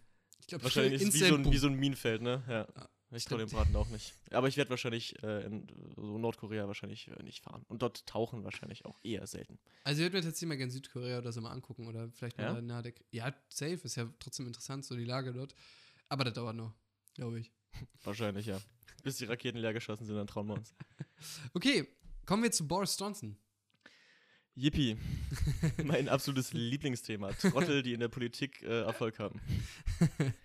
also, Boris Johnson, warum reden wir über den? Wer ihn nicht kennt, ist jetzt der neue Premierminister von Großbritannien, Jo. was sehr interessant ist, weil äh, es ist nicht so, also um das mal kurz einzuordnen, Theresa May, die ehemalige, ist zurückgetreten. Warum? Sie konnte eben im Zuge des Brexit keine Mehrheit für den Deal, den man mit Europa, mit Europa, mit der EU ausgehandelt hat, ähm, konnte sie keine Mehrheit dafür gewinnen. Dadurch ist sie zurückgetreten und interessanterweise ist es dort so, die Tories, von denen beide kommen, haben einfach die Mehrheit in der damaligen Konservativen, ne? Genau, Und Labour sind die Sozialdemokraten. genau, sozusagen. genau. Mhm. Ähm, und auf jeden Fall, die haben bei der letzten Wahl die Mehrheit bekommen und dadurch und ähm, eine Regierung schon gebildet und dadurch müssen, wird quasi einfach nur der Parteivorsitzende und dann auch der Premierminister einfach ausgetauscht. Das heißt, das Volk wird gar nicht nochmal danach gefragt, ob es dafür, also quasi per Wahl, das gut findet, dass Boris Johnson jetzt dort äh, Premierminister ist, sondern das ist einfach eine interne Wahl. Ähm, das ist eigentlich ganz interessant, dass das Wahlsystem dort so ist. Ob man das jetzt gut heißt oder nicht, ist jedem selbst überlassen. Jedenfalls ist er deswegen Premierminister geworden. Ähm, viele vergleichen ihn auch einfach mit Trump, weil er ein bisschen so ähnlich Auch aussieht. ähnlich aussieht, ja. Also die Ja. Haarpracht, die die beide auf dem Und Kopf das tragen. Selbstbewusstsein auf jeden Fall. Ähm, genau, und wir wollen jetzt einfach ein bisschen darüber sprechen, also ganz kurz am Anfang, was das jetzt vielleicht für Brexit und so weiter bedeutet, aber eben vor allem, wer Boris Johnson ist. Denn er ist eine ziemlich interessante Persönlichkeit, wie ich finde. Interessant. Ich finde, also, ja, doch, ich finde ihn eigentlich interessant. Er sieht witzig aus, aber er ist auch interessant. Ja, dann hau mal raus, was du hast. Also, was heißt das jetzt erstmal für Großbritannien? Er will Großbritannien zur besten Nation machen. Also so nach dem bisschen so dieses Make UK Great Again. Klingt ja super. Ja, also à la Trump. Ja. Äh, Trump hat ihn auch schon gelobt und auch gesagt, jo, das ist der kleine Trump in Great Britain und alle lieben mich. Ja. Ich glaube, das ist, kann man bezweifeln. Ähm, aber die Lage ist eigentlich dieselbe, ja. Äh, Die EU sagt, der Deal, den wir ausgehandelt haben mit Theresa May, ist der beste, den wir haben. Ja. Und am 31. Oktober spätestens, wenn es nicht verlängert wird oder was anderes dazu kommt, wird äh, Großbritannien die EU verlassen. Ja, und Johnson ähm, wird, die EU wird äh, zumindest nach aktuellem Status nicht nochmal verhandeln, nachverhandeln. Ähm, und er ist jetzt einfach so in der Lage wie Theresa May. Er hat keine Mehrheit für irgendwas. Man will keinen Hard Brexit, auf keinen Fall. Man möchte nicht den Deal. Man möchte keine anderen Lösungen. Kein, da gab es ja auch mal wie Norwegen diese Zollunion. Die Europäische Zollunion. ja. Glaub ich. Da sind noch äh, die Schweiz und Island dann mit drin, soweit ich weiß. Genau, und ähm, das ist halt so ein bisschen das Problem. Also er tendiert auch zu sagen, wir holen auch von mir aus den Hard Brexit. Dazu komme ich aber später noch, äh, was das bedeuten könnte. Also Es bleibt sehr spannend. Eine Theorie, eine strategische Theorie, die man so ein bisschen aufbringt, ist, dass man sagt, okay, bis zum 31. Oktober wird das jetzt hinauszögern und er wird halt sagen, wir machen Hard Brexit. Das Parlament wird sagen, machen wir nicht, haben wir keinen Bock drauf. Er sagt, wir machen es trotzdem. Und dann kommt es vielleicht zu einem Misstrauensvotum, was er vielleicht verliert. Vielleicht möchte er das auch verlieren, um dann per Neuwahl noch mehr quasi Anhänger ins Parlament von seiner Meinung eben Ja, so reinzubringen. okay. Auch Mhm. mit Nigel Farage, der eben von der Brexit-Party ist. Die UKIP heißen die, ne? Nee, die heißen Brexit-Party. Die heißen, ach, die haben sich ja umbenannt. nein, nein, nein, nein, nein. Er hatte mal die andere mitgegründet oder er war mal in der anderen, ist dort ausgetreten und hat die Brexit-Party gegründet. Weil die andere war ihm zu lahm, glaube ich, oder das so. ist aber im Endeffekt das gleiche in grün. ja, also die Okay. wollten halt Brexit. Ja, das ist so der Motto. Die Es tragen sie im Namen, ne? Sollte auch ein sehr einfaches Parteiprogramm sein. Ähm, So eine Brexit. Seite einfach nur so, äh, ist Brexit bitte. draufgeschrieben. Brexit und dann einfach hochladen, dann könnt ihr Das haben wir. Ich finde, ja, das sieht gut aus. Macht da nochmal ein Po. Ja, super. Nehmen wir. ähm, Da wird es nur über die Schriftart wahrscheinlich noch gestritten. So, nee, ich möchte aber Comic Ja. Sans. Genau, ähm, also da bleibt es weiterhin spannend. Kommen wir jetzt eher dazu, wer ist Boris Johnson eigentlich? Denn das ist ein bisschen interessanter oder was macht seine Persönlichkeit aus? Tatsächlich ist er in Amerika geboren worden, mit britischen Eltern. Ähm, heißt, er hat auch die amerikanische Staatsbürgerschaft. Ich glaube, mittlerweile hat er sie abgelegt, aber bin ich mir nicht sicher. Heißt eigentlich oder vollständig Alexander Boris de Pfeffel Johnson. Der Pfeffel. De Pfeffel Johnson. Hat das so was Niederländisches? Also, der de Pfeffel? Äh, Ich weiß es nicht. Auf Okay. jeden Fall, das ist sein richtiger Name. das klingt fürchterlich. kurz Boris Johnson. Und er war schon Wissenschaftler, Journalist, Abgeordneter im britischen Parlament, Bürgermeister von London, Außenminister. Also er hat auf jeden Fall schon einiges hinter Hat sich alles gebracht. mitgenommen. Ja. Ja. Ähm, witzigerweise, er war auf einem berühmten Elite-College, den sogenannten Eton College, Mhm. wo auch Premierminister oder ehemalige Premierminister James Cameron herkam. Und dieses College hat schon 19 Premierminister hervorgebracht. Ist halt so ein Elite, ne, wirklich eine, dieses klassische, was man denkt, so Elite-Universität mit Kontakten. Kostet 50.000 Pfund das Jahr oder Semester sogar, glaube ich. Ähm, und er hat es halt durch ein Stipendium bekommen. Ja. Und seine Befürworter sagen halt dadurch, gut, denn äh, Boris Johnson ist jemand, der beide Seiten kennt. Er kennt so die Elite, Ja. er ist aber auch einfach von seiner Herkunft oder von seinem ähm, Zuhause her nur normal Verdienende. Also Ja. er kennt beide Seiten. Er hat auch in Oxford studiert. Was hat denn der studiert? Weißt du das? Klassische Altertumswissenschaft. Ach, Lava. Kra ja, sehr krass. Ich hätte nie gedacht, dass ich mal was mit Boris Johnson gemeinsam Ja. haben würde. Ja, genau. Also, also das ist schon sehr interessant. Er hat auf jeden Fall Ahnung. Ich würde es einfach so ein bisschen aufteilen, was jetzt erstmal kurz seine Befürworter sagen. Ja? Und danach kommen wir mal vielleicht zu was nicht so cool ist. Ähm, Das meiste. Also für viele ist er einfach wie, ähnlich wie Trump, ja, so der Mann, der nicht vom Establishment ist, also ein bisschen gegen das Establishment oder auch sehr gegen das Establishment.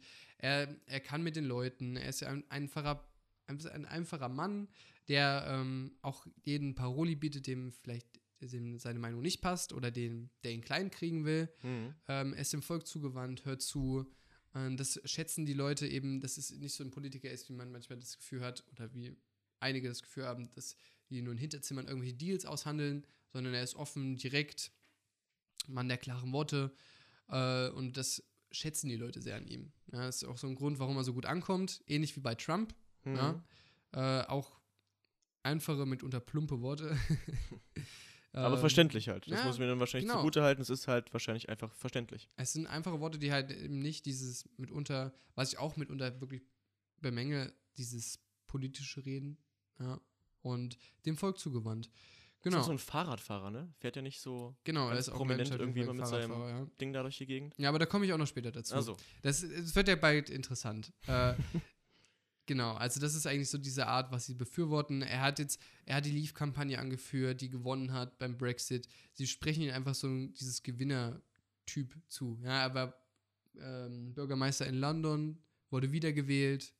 Ähm, er hat schon für The Times gearbeitet, den Daily Telegraph. Also er hat auf jeden Fall schon eine beeindruckende Vita.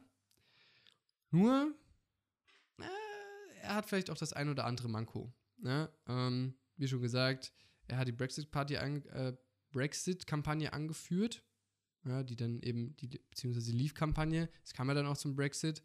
Äh, und Kritiker sagen eben, er hat das halt nur gemacht, Ähm, einfach weil er davon ausgegangen ist, dass es vielversprechender für, sie, für ihn ist.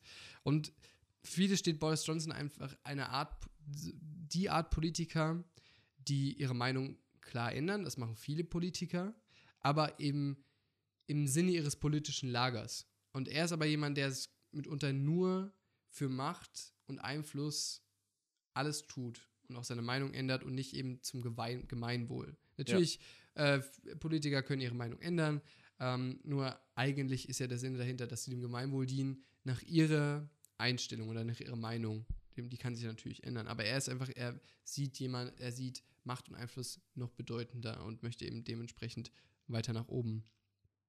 Ähm, also der Gewinn von Popularität. Äh, wie gesagt, viele sagen, er ist gar kein EU-Gegner, aber es, es hilft ihm halt. Er hat auch viel mit Halbwahrheiten und Lügen zu tun. Ja, äh, beispielsweise im Rahmen vom Brexit. Der Truck. Er, ja, genau. Hat Der er verdammte die, Truck. Hat er die EU schon mit Hitler-Deutschland verglichen? das fand ich auch sehr gut. Mhm. Äh, dass die EU jetzt auch so einen Superstaat aufbauen möchte. Ähm, man kennt vielleicht noch diesen Bus, den er bei der Leaf-Kampagne hatte, wo drauf stand, die EU kostet uns jede Woche, glaube ich, 350 Millionen Pfund. Ja, ja, so ein das lass, lass doch das Geld lieber in das Gesundheitssystem stecken. Das ist erwiesenermaßen halt falsch. Das ist einfach eine Lüge. Das ist, das ist einfach Fake eine News ganz sozusagen, freche um das Lüge. mal zu verwenden. Ähm, und der Independent schreibt, oder das, ähm, die Zeitschrift äh, in UK sagt, dass er durch Unehrlichkeiten und Verdrehung der Wahrheit schon mindestens drei Jobs verloren hat. Was für einen Journalisten natürlich Ja. auch gut ist, ne? Also er berühmtestes Ding ist dabei, dass er, er hat bei The Times gearbeitet und einfach ein Zitat gefälscht, ja, was halt zum Rauswurf geführt hat. Ähm, er hat durch den Daily Telegraph, wo er Kolumnen geschrieben hat, jedes Jahr 250.000 Pfund verdient. So als Er Spaßgeld oder? bezeichnet das als Kleingeld. Ah, auch nicht schlecht. Ja, Mhm. Also vielleicht doch nicht so einer, der So dem kleinen Manne Ja, zugewandt genau. ist, ja. Ähm, und er ist Experte eigentlich darin, unangenehmen Fragen auszuweichen äh, oder sie einfach zu ignorieren. Ja, er be- beantwortet auch mitunter Fragen gar nicht, obwohl man mehr mal danach fragt. Das ist ähm, ziemlich interessant. Äh, Meistens ist es dann so, er wiederholt einfach einen Satz, den er gesagt hat, den er richtig hält, immer wieder und immer wieder. Auf alle verschiedenen Nee, Fragen einfach, der sozusagen. wiederholt ihn einfach immer wieder, bis die anderen halt keinen Bock mehr haben. Mhm. Äh, und er arbeitet halt sch schlecht und nicht genug informativ oder er ist nicht genug informiert über manche Geschehnisse. Ähm, und dafür hat man natürlich auch ein paar Beispiele. Zum Beispiel, es ging darum, Boris Johnson meint, dass ähm, nach dem Handel, einem, dem Zoll- und Handelsabkommen der Welthandelsorganisation, ähm, da steht im Artikel 24, Paragraph 5b, sinngemäß, dass Handel, auch wenn quasi jetzt Großbritannien die EU verlässt, zollfrei bleibt. Ja? Was, was im 5c allerdings steht, also ein Paragraph weiter ist, dass da die EU zustimmen muss. Ja. Und darauf hat die EU garantiert keinen Bock. Juncker hat auch schon gesagt, Sicherlich nicht. entweder der ausgehandelte Deal oder gar nichts. Beziehungsweise das ist die beste Lösung, das werden wir machen. Ähm, und der ähm, Reporter von An Andrew Neil von BBC hat ihn halt darauf angesprochen und hat gesagt, so hier, wie ist es denn damit? Hast du das gelesen? Und er hat einfach gesagt, nö. Also er hat den Paragraph nicht gelesen, Er hatte dass nicht die gelesen, EU er zustimmen muss. sich immer auf 5b und 5, 5c hat er keine Ahnung. Das Klasse ist schon mal sehr, sehr interessant. Ähm, und dann, was einem mit Boris Johnson auch einfällt, ist Selbstinszenierung. Ja, du hast schon angesprochen, er fährt mit dem Fahrrad, oder ist Mhm. damals in der Zeit, als Bürgermeister von London war, hat mit dem Fahrrad gefahren. Ähm, er trägt immer lustige Outfits, hat so ein stümperhaftes Auftreten, so einen Dilettantismus. Ähm, John Oliver von Last Week Tonight ähm, hat, hat gesagt, er ist a lovable mess with humor und halt so eine erheiterten Stimmung Mhm. generell. Ähm, und Freunde von ihm oder Bekannte sagen, ja, jedes Mal, wenn die Kamera an ist, wuschelt, wuschelt er sich mit Absicht durch die Haare, damit er diese zerzausten, zerzauste Frisur hinbekommt.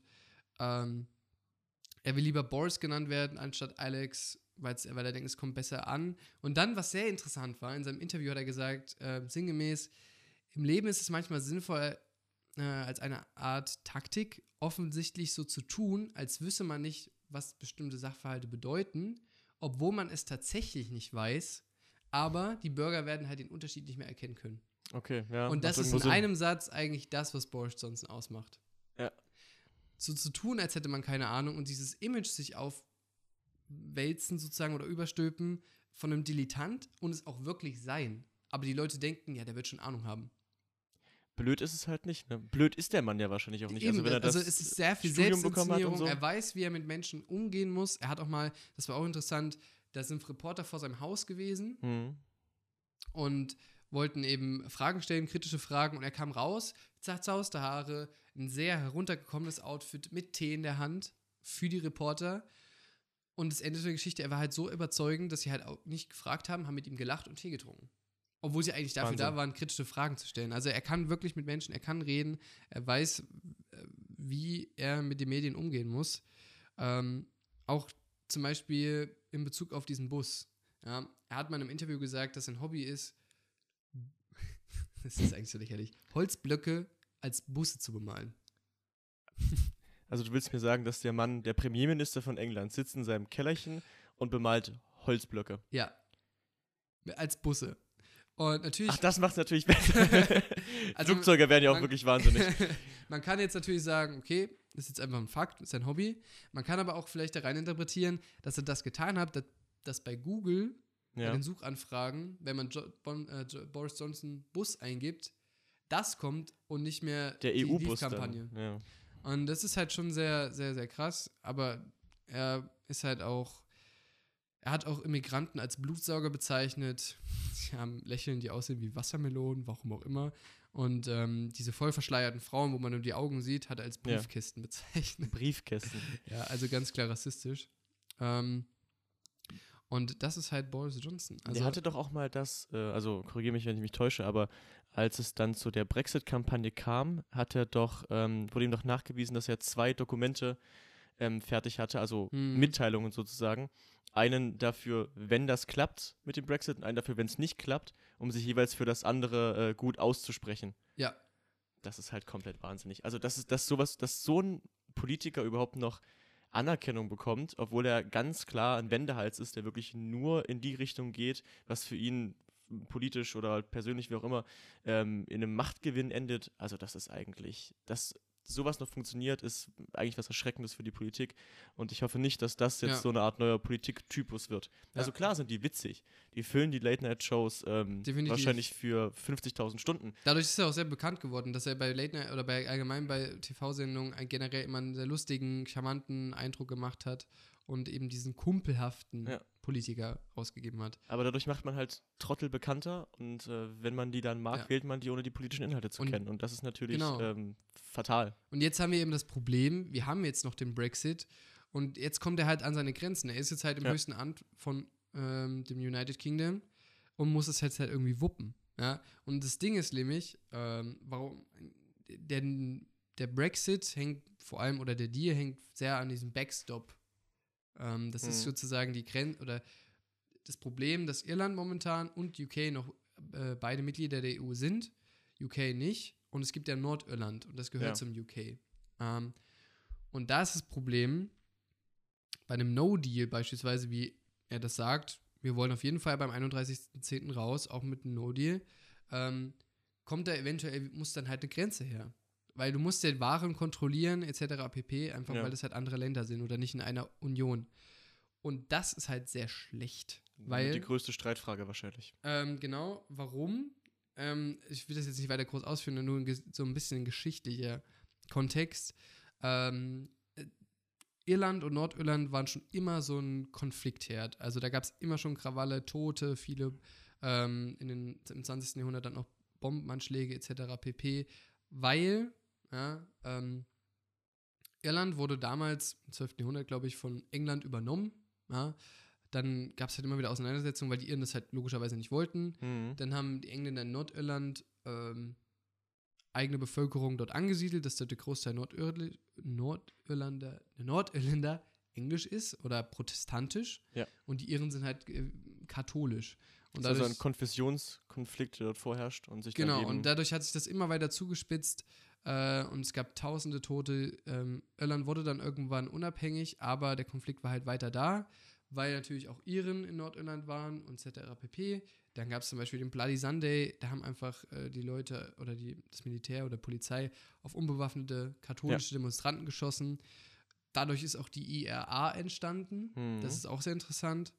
Ähm, und 18, 1998 kam es dann halt zum Friedensabkommen. Plus beides sind halt Teil der EU. Und dadurch hat das jetzt für Ruhe gesorgt. Und viele sagen halt, eine Rückführung zu einer Grenze ist halt sehr, sehr katastrophal und Ja. darf auf jeden Fall nicht passieren. Ähm, einfach aus dem geschichtlichen Kontext.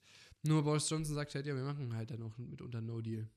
Also das ist halt auch ein Thema, also dieses Nordirland-Ding, was einem nicht so immer vor der Nase liegt, aber teilweise gibt es in Dublin immer noch Viertel, wo äh, Mauern hochgezogen werden, Ja. über Nacht, ähm, was halt eben protestantische von katholischen Gebieten abgrenzt. Die sind jetzt mittlerweile vielleicht nicht mehr zwingend notwendig. Ich weiß nicht, auf was für einem Stand die IAA sich momentan befindet. ähm, aber von so richtig krassen Dingern hört man ja jetzt eigentlich nicht mehr. Aber allein, dass es sowas noch gibt, Ja. dass da so Schutzzäune hochgezogen werden in der Nacht, wie so eine Art Sperrstunde, finde ich. Ähm, Es ist, äh, man, äh, wenn ihr Zeit habt. Lust habt, guckt euch mal ein bisschen mehr dazu an, ähm, was das halt bedeutet. Es ist sehr interessant, auch die, auch einmal die Bildung der IRA dazu ähm, zu erfahren. Ja, das ist jetzt Boris Johnson, der ist Premierminister von dem United Kingdom. Ähm, es bleibt abzuwarten, was daraus kommt. Ähm, hat bis zum 31.10. Zeit, zunächst sich was zu überlegen. Wir werden sehen. Bleiben gespannt. Und jetzt mache ich ähm, noch mal eine kleine Schnellzusammenfassung, was ähm, zur Parteienfinanzierung, da die Zeit schon etwas fortgeschritten ist. Ähm, Parteienfinanzierung. Ist aber auch ne? schön hier. Ist aber auch nur gemütlich wieder in unserer Duschküche. Ja. Also, wie bekommen Parteien Geld? Das ist ein zweigliedriges Modell. Einmal Mhm. gibt es staatliche Zuschüsse und einmal gibt es so mehr oder minder öffentlich, kann man das wahrscheinlich nennen. Also das erste sind Parteispenden, ganz klassisch. Also Spenden von neutral, also natürlich nur ne? juristischen, auch genau eben Ja. auch Privatpersonen, Unternehmen und so weiter und so fort.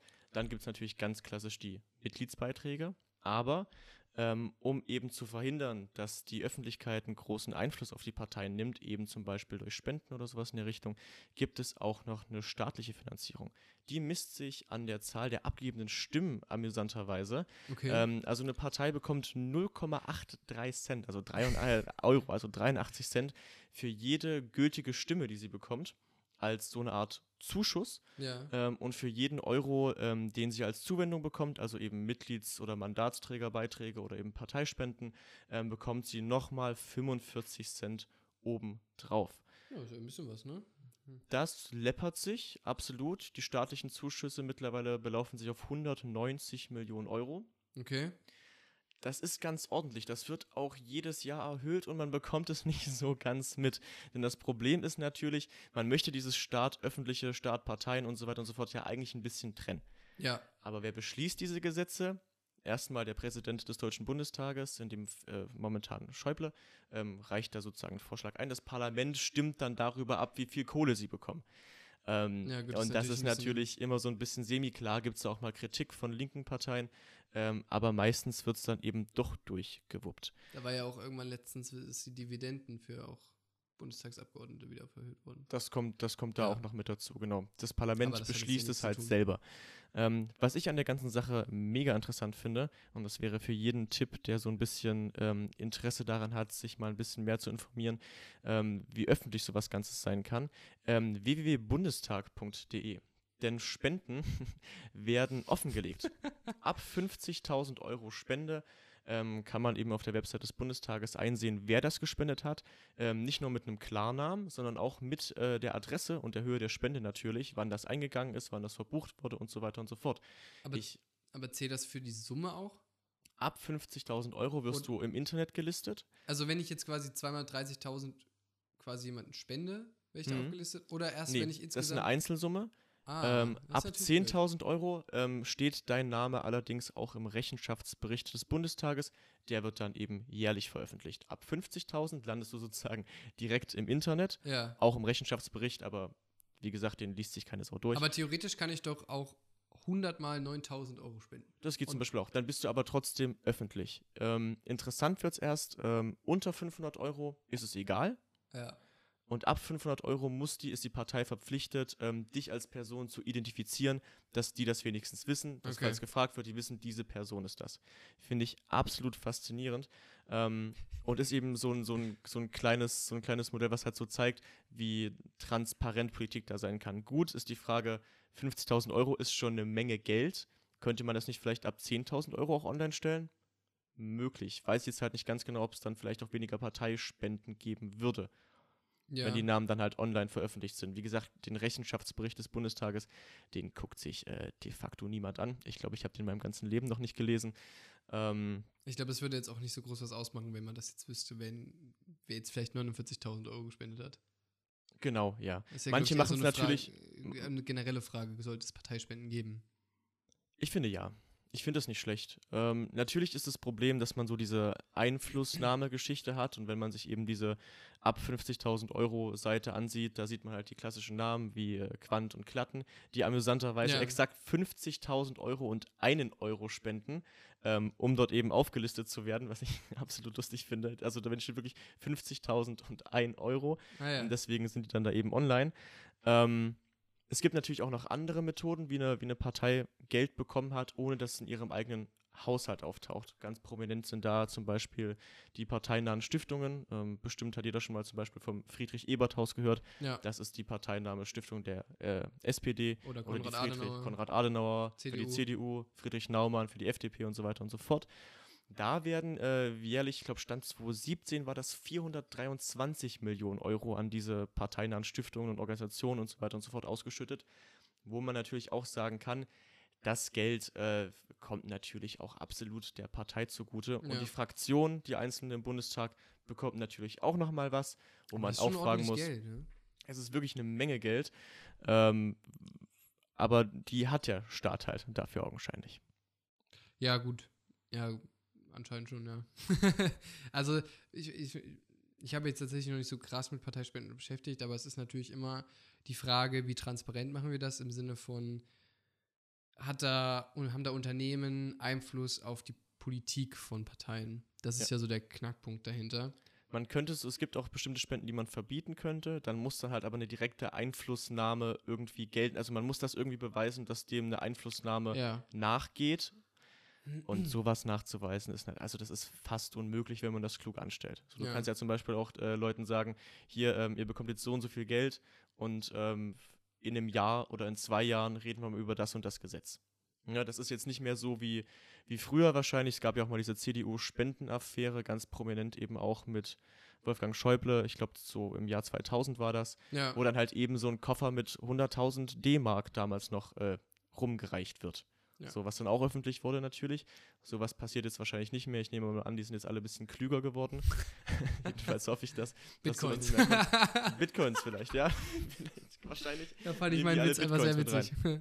Ja, aber wie gesagt, ich bin extrem für die Transparenz. Ähm, und das mit den Klarnamen und mit den Adressen ist halt natürlich ein Problem, wenn die im Internet stehen. Ich könnte mir aber auch für mich persönlich vorstellen, dass ich das okay finden würde, ähm, wenn man das auch ab 10.000 Euro zum Beispiel schon online stellt, weil 10.000 Euro sind eine Menge Geld. Dafür kauft man sich wahrscheinlich noch keine politische Einflussnahme. Hm. Ähm, aber relevant, das einfach mal darzustellen und abzubilden, finde ich das eigentlich schon. Also ich weiß nicht, ob du da vielleicht ein bisschen konservativer bist, so mit der Veröffentlichung von Namen im Internet, ist ja natürlich auch ein Streitthema. Nee, also ich finde ja, ich, also ich finde ja schon äh, allein problematisch, dass ähm, die Gehälter von Bundestagsabgeordneten äh, in Bereichen angegeben wird. Also was halt Mhm. ein Bundestag, Bundestagsabgeordneter verdient halt sein ähm, Geld aufgrund seines Mandats. Ja. das sind so knapp 10.000 Euro im Monat. Mhm. Kann man schon drüber streiten, ob das nicht schon zu viel ist. Ähm, ist jetzt nicht Thema der Folge. Und dann hat er eventuell noch Nebeneinkünfte und die werden in Klassen Ja. angegeben. Das heißt, es geht, ich weiß jetzt leider nicht die Klassen. Aber zum Beispiel zwischen 50.000 und 150.000 Euro ähm, und so weiter und so fort. Und wenn man da halt ein bisschen unter so einer bestimmten Grenze bleibt, sieht das nicht so schlimm aus. Man könnte aber eben auch ganz oben an der Grenze sein, was natürlich auch Genau. ein Problem wäre. Ähm, das ist ja das bisschen das Problem, das finde ich schon ein bisschen blöd. Äh, und dass man halt nicht weiß so direkt, woher er das Geld nimmt.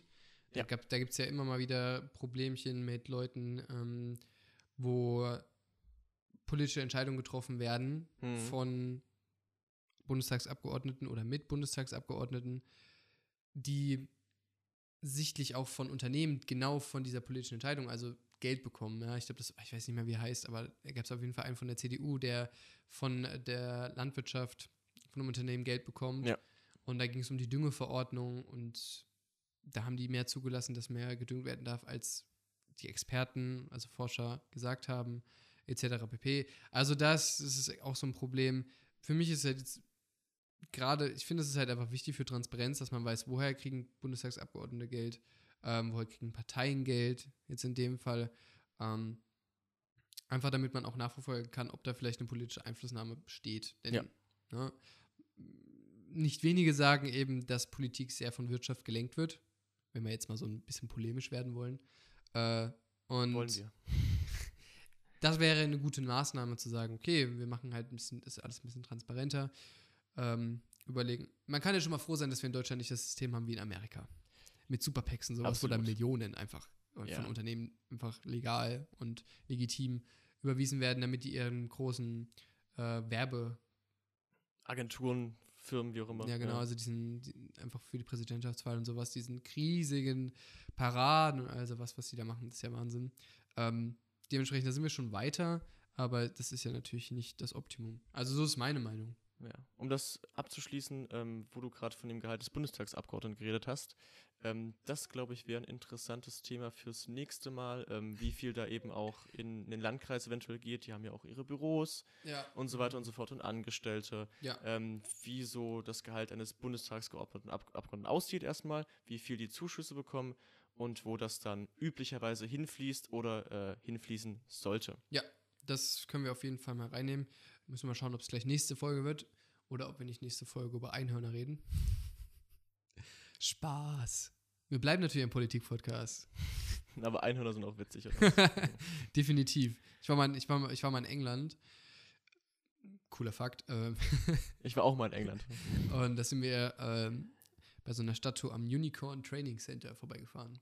Unicorn Trading Center? Tra Training. Ach, Training. Ja, ich weiß nicht, ob die versuchen, aus Pferden wirklich Einhörner zu machen oder ob da wirklich Einhörner waren. Vielleicht gibt es dafür einen richtig krassen Markt. Vielleicht ist es so eine Start-up-Idee, ein Einhorn zu züchten und dann so bei allen zwölfjährigen Mädchen irgendwie da so Kram anzudrehen. So Bücher oder sowas ja, über so ein Einhorn. sein. Also das wollte ich jetzt einfach nur noch mal reinwerfen. Ich, Ich- bin froh, dass du es getan hast. Ich würde sagen, damit ist unsere dieswöchige Folge gut behandelt worden. Ja, wir haben viel gesagt. Es ist tatsächlich auch länger geworden, als wir gedacht haben. yes. Fast oder eine Stunde 20 Minuten circa. Das ist sehr krass. ich hoffe, ihr seid so lange dran geblieben. Bleibt uns treu. Wir würden uns freuen, wenn ihr auch das nächste Mal wieder einschaltet. Ähm, Kritik, wie gesagt, oder Fragen an unseren Insta-Channel. Alles auf Instagram regeln, bitte. Ja, das ist am einfachsten für uns. Wir werden bestimmt auch irgendwann mal eine Website haben, aber erst ab 30.000 Zuhörern. Nein. Minimum. Minim ja, Minimum. Dann würde ich sagen, hast du noch irgendwas zu sagen? Nein. Gut. Ja, dann. Sind wir durch für heute. Ciao. Ciao, ciao.